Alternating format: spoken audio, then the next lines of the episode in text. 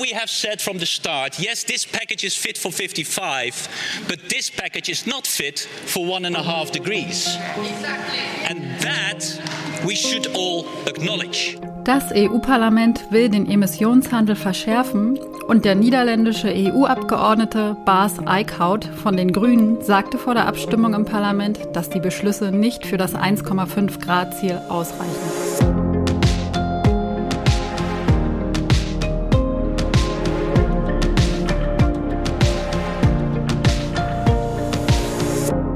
Ihr hört das Klima-Update, den Nachrichtenpodcast von Klimareporter in Zusammenarbeit mit der Taz.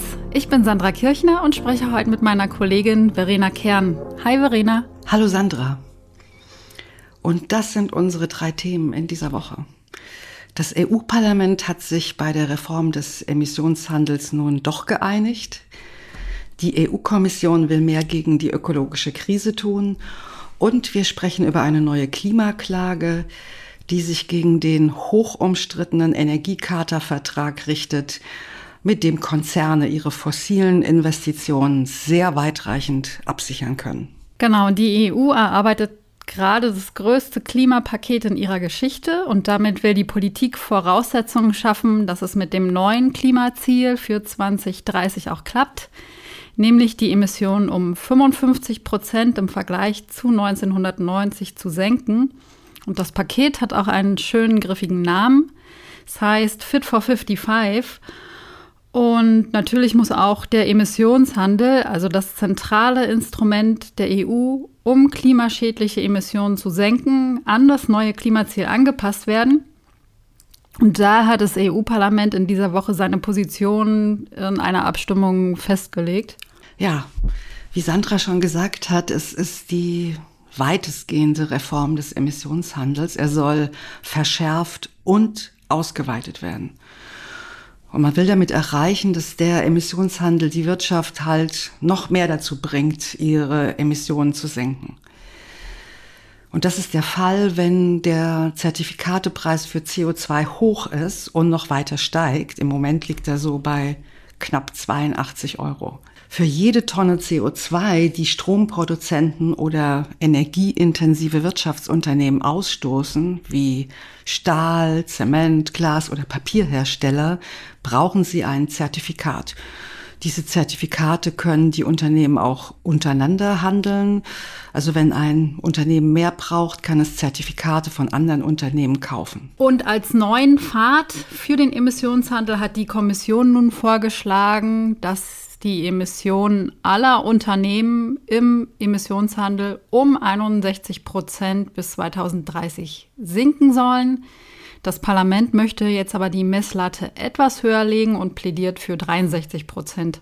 Also das ist natürlich eine minimale Verbesserung in dem, was die Kommission vorschlägt, aber es ist natürlich nicht so weitreichend wie ähm, das, was der Umweltausschuss vom EU-Parlament gefordert hatte, nämlich 67 Prozent. Aber dafür gab es im Parlament keine Mehrheit.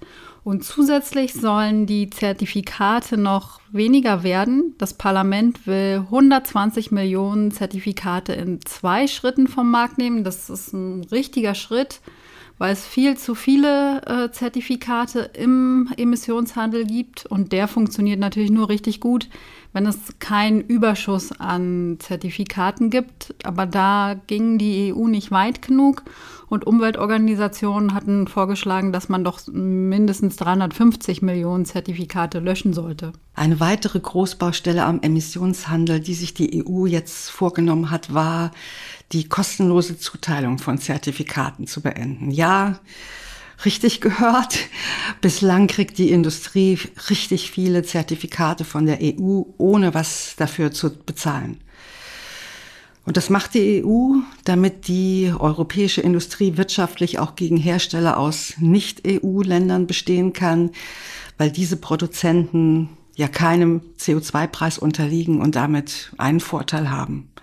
Aber wenn man will, dass der CO2-Preis die Unternehmen dazu bringt, sich um mehr Klimaschutz zu kümmern, kann man sie natürlich nicht kostenlos mit Zertifikaten ausstatten. Ne?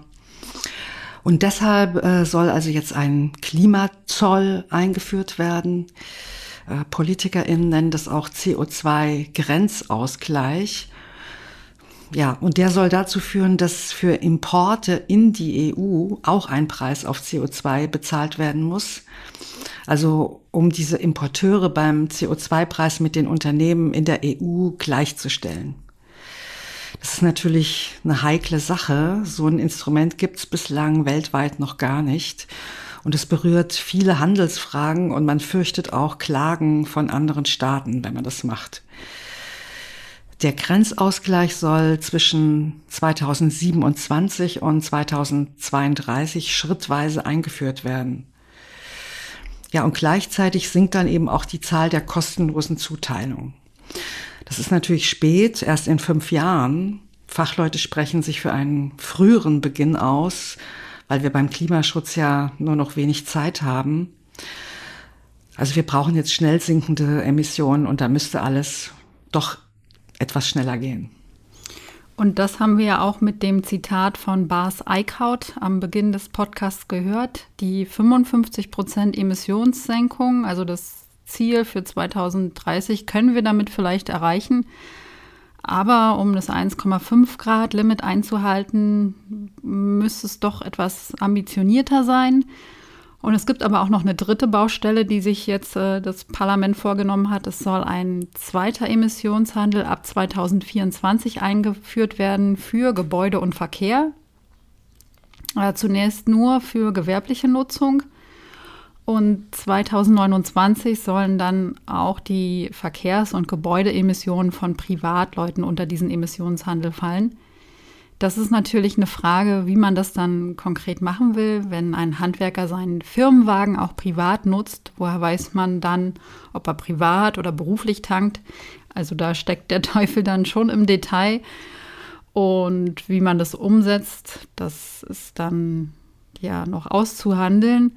Aber es ist sowieso äh, heikel, weil zum Beispiel in Osteuropa gibt es Bedenken gegen diesen Emissionshandel 2 denn der CO2-Preis wäre ja einheitlich in der EU und das würde das Leben in Osteuropa viel mehr verteuern als zum Beispiel hier in Deutschland. Und da gibt es doch ziemliche Skepsis. Und da muss man dann tatsächlich warten und sehen, wie das umgesetzt werden kann. Jetzt geht quasi das Parlament mit dem EU-Rat, also den Regierungen der Mitgliedstaaten, in Verhandlungen über all diese Fragen. Damit die osteuropäischen Länder dem trotzdem zustimmen können, will man auch einen sozialen Klimafonds einführen, der eben dafür genutzt werden soll, die Kosten der Energiewende für von Armut betroffene Haushalte abzufedern, zum Beispiel mit Maßnahmen für mehr Energieeffizienz. Bei unserem zweiten Thema geht es noch einmal um die Europäische Union. Auch die EU-Kommission hat sich in dieser Woche bei einer wichtigen klimapolitischen Frage positioniert. Am Mittwoch hat sie ein umfangreiches Naturschutzpaket vorgelegt. Das klingt jetzt erstmal nicht nach einer großen Sache, aber das stimmt ganz und gar nicht. Das Paket ist eines der Schlüsselelemente des europäischen Green Deal. Damit sollen die Weichen neu gestellt werden, um die doppelte Krise aus Klimakrise und Biodiversitätskrise anzugehen und sowas wie eine ökologische Wende hinzubekommen. Und bevor wir erstmal darüber reden, was in dem Paket steckt, erstmal noch etwas Grundsätzliches. Was die EU-Kommission nun vorgelegt hat, ist erstmal nur ein Vorschlag. Der geht jetzt dann an das EU-Parlament und an den sogenannten Ministerrat, also auch die Fachministerinnen der Regierung, die sich dann dazu positionieren werden. Und schon jetzt ist aber ziemlich sicher, dass es Konflikte geben wird, eben weil die Sache so wichtig ist und viele verschiedene Interessen im Spiel sind, nämlich die auch von der Landwirtschaft. Genau. Und auch schon im Vorfeld hat es eine Menge Konflikte gegeben. Die Kommission wollte ihren Vorschlag eigentlich schon vor einem halben Jahr vorlegen, also im letzten Dezember. Das ist dann mehrmals verschoben worden und was man so hört, hatte das wohl auch damit zu tun, dass Frankreich Druck gemacht hat. Frankreich hat ja im Moment die EU-Ratspräsidentschaft inne, also im ersten Halbjahr dieses Jahres und nächste Woche ist dann Tschechien dran. Aber das ist natürlich nur ein Gerücht, aber was feststeht, ist an den ursprünglichen Plänen der EU-Kommission, hat es in der Zwischenzeit ein paar Änderungen gegeben. Man könnte auch sagen, Verwässerungen. Darüber reden wir gleich auch noch. Ich hatte ja gesagt Naturschutzpaket, aber genau genommen ist das gar nicht das richtige Wort. Es geht nicht um Naturschutz, sondern es geht um die Wiederherstellung der Natur. Die ist ja in weiten Teilen Europas in einem schlechten bis sehr schlechten Zustand. Stichwort industrielle Landwirtschaft, hoher Pestizideinsatz, Überdüngung, Bodenversiegelung und, und, und. Das bedeutet nicht nur, dass Artenvielfalt verloren geht, das bedeutet auch, dass die Natur kaum noch in der Lage ist, uns Menschen beim Klimaschutz zu helfen, indem CO2 gebunden und gespeichert wird. Es ist also definitiv ein Eigentor, das wir uns da leisten. Und die Kommission will dem nun entgegenwirken und den Mitgliedsländern Renaturierungsziele vorschreiben. Und zwar rechtlich bindend. Bis 2030 sollen auf mindestens 20 Prozent der Land- und Meerflächen der EU Maßnahmen zur Wiederherstellung geschädigter Ökosysteme umgesetzt werden. Und bis 2050 sollen dann alle Ökosysteme an Land und 90 Prozent bei den Meeren in einem guten ökologischen Zustand gebracht werden. Und um es mal konkret zu machen, was damit gemeint ist, trockengelegte Moore sollen wieder vernässt werden, Wälder sollen in naturnahe Wälder umgestaltet werden, mindestens 25.000 Flusskilometer sollen in frei fließende Flüsse umgewandelt und dabei auch Sperrwerke abgebaut werden und auch in den Städten soll sich was tun, denn auch da gehen immer mehr Grünflächen verloren. Und das soll bis 2030 gestoppt werden. Danach soll es bis 2050 einen Zuwachs an städtischen Grünflächen um 5% geben. Das Ziel ist, dass in allen europäischen Städten dann 10% der Fläche mit schattenspendenden Baumkronen überspannt sind.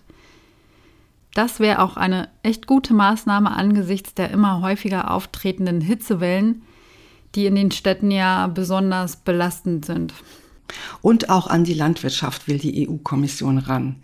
Bis 2030 soll der Einsatz von Pestiziden halbiert werden und es soll in der Agrarlandschaft mehr Hecken, Baumreihen und andere Naturelemente geben, die für Insekten und Vögel überlebenswichtig sind. Im ursprünglichen Vorschlag stand aber noch mehr. Da wollte die Kommission zehn Prozent der Agrarlandschaft für die Natur reservieren. Das ist aber rausgefallen, das wurde gestrichen, denn wie schon gesagt, es hat im Vorfeld massiven Lobbydruck gegeben, dass auf gar keinen Fall die Agrarflächen irgendwie angetastet werden, um der Natur mehr Raum zu geben. Ganz im Gegenteil. Wegen dem Ukraine-Krieg geht es im Moment eher in die andere Richtung, nämlich in Richtung Ausweitung der Agrarflächen, damit mehr Lebensmittel angebaut werden können, so lautet das Argument. Und solche Stimmen gab es auch gleich am Mittwoch, als die EU-Kommission ihr Paket vorgestellt hat. Ich zitiere nur mal eine Stimme aus der CDU. Da hieß es, Zitat, Mitten in der schlimmsten Ernährungskrise seit vielen Jahrzehnten ist der Zeitpunkt für weitere Beschränkungen der Lebensmittelproduktion falsch gewählt. Allerdings muss man dazu sagen, ein wirklich sehr großer Teil von dem, was auf den Ackerflächen Europas wächst, landet keineswegs als Lebensmittel auf dem Teller, sondern wird ganz einfach als Tierfutter verwendet. Das heißt also, das eigentliche Problem ist der viel zu hohe Fleischkonsum. Aus klimapolitischer Sicht müsste der dringend zurückgehen. Und das wäre dann auch für die Natur ein echter Fortschritt. Ja, dann hoffen wir, dass äh, das EU-Parlament da auch noch äh, vielleicht was verschärfen kann. Kommen wir jetzt zu unserem dritten Thema, einer neuen Klimaklage, die sich gegen den umstrittenen Energiecharta-Vertrag richtet. In dieser Woche haben fünf junge Menschen vor dem Europäischen Gerichtshof für Menschenrechte Klage eingereicht und zwar gegen ein Dutzend europäische Länder, darunter auch Deutschland. Und sie berufen sich dabei auf das Pariser Klimaabkommen und argumentieren, dass der Energiecharta-Vertrag nicht kompatibel ist mit dem 1,5 Grad Limit des Pariser Abkommens, sondern ein Hindernis, um die vereinbarten Klimaziele zu schaffen. Und kurz zum Hintergrund. Der Vertrag wurde in den 1990er Jahren nach dem Ende des Kalten Kriegs geschlossen und er sollte den Handel mit Primärenergieträgern wie Kohle oder Erdöl absichern und Investitionen von westlichen Unternehmen im Gebiet der ehemaligen Sowjetunion schützen. 53 Länder haben den Vertrag ratifiziert und unterliegen deshalb seinen Regeln. Die EU verhandelt derzeit über eine Reform dieses Vertrags, und zwar schon seit mehreren Jahren. Gerade jetzt, während wir diesen Podcast aufnehmen, läuft die letzte Verhandlungsrunde. Das Ergebnis soll am Freitag vorliegen, also wenn diese Folge des Klima-Update online geht. Aber egal, was bei den Verhandlungen rauskommt, der Energiecharta-Vertrag ist und bleibt ein Problem für den Klimaschutz. Denn er gibt Unternehmen das Recht, Regierungen vor privaten Schiedsgerichten zu verklagen, wenn sie mehr Klimaschutzmaßnahmen beschließen und die Unternehmen dadurch ihre Gewinne beeinträchtigt sehen. Und dieser sogenannte Investitionsschutz gilt auch für mögliche künftige Gewinne, die von den Unternehmen erwartet worden sind. Also im Grunde genommen werden die Firmen von jedem unternehmerischen Risiko befreit, obwohl das doch eigentlich zum Unternehmertum und zur freien Marktwirtschaft dazugehört. Und um auch das noch zu erwähnen, bei diesen Schiedsgerichten gibt es keine Berufungsinstanz. Ja, solche Sonderrechte für Unternehmen gibt es in vielen Bereichen, aber im Bereich Klima und Energie hat es regelrecht eine tragische Dimension. Die meisten Regierungen überschlagen sich ja nicht gerade, um strengere Klimaschutzmaßnahmen zu beschließen. Und wenn sie es dann doch tun, kann es für sie richtig teuer werden – und man muss wohl annehmen, dass viele auch aus diesem Grund beim Klimaschutz zögern und bremsen. Ja, um mal ein Beispiel zu nennen. Die niederländische Regierung hat letztes Jahr beschlossen, den Kohleausstieg auf 2030 vorzuziehen. Das haben sie nicht wirklich freiwillig gemacht, sondern sie sind durch eine Klimaklage dazu verpflichtet worden, ihre Emissionen schneller zu senken. Daraufhin ist das Land von den beiden deutschen Kohleunternehmen RWE und Uniper verklagt worden auf 2,4 Milliarden Euro Entschädigung für Gewinne, die ihnen in Zukunft entgehen, und zwar unter Berufung auf den Energiecharta-Vertrag. Und um noch ein Beispiel zu nennen aus Deutschland, hier sind den Kohleunternehmen RWE und LEAG viel zu hohe Entschädigungen für den Kohleausstieg zugesichert worden, damit sie in Zukunft bloß nicht klagen. Also teuer geworden ist es trotzdem.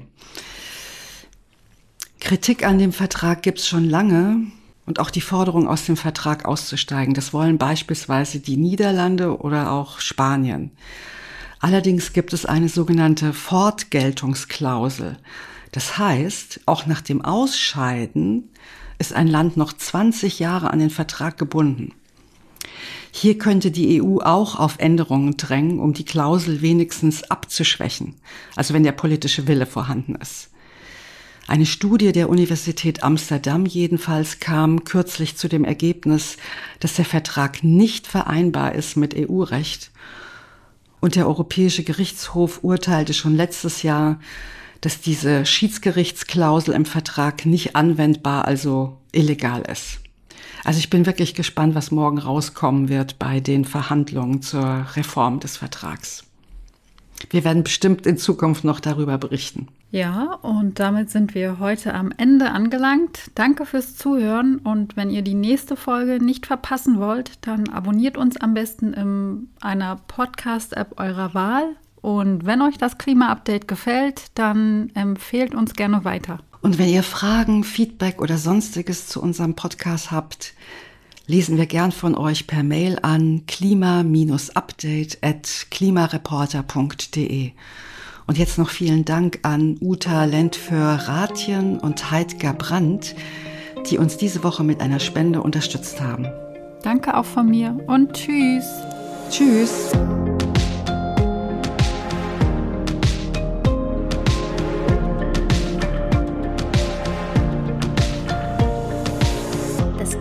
Klima-Update ist ein Projekt des Klimawissen e.V. in Kooperation mit Taz der Tageszeitung.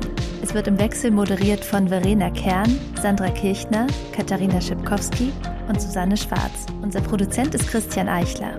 Ihr könnt unsere Arbeit mit einer Spende unterstützen.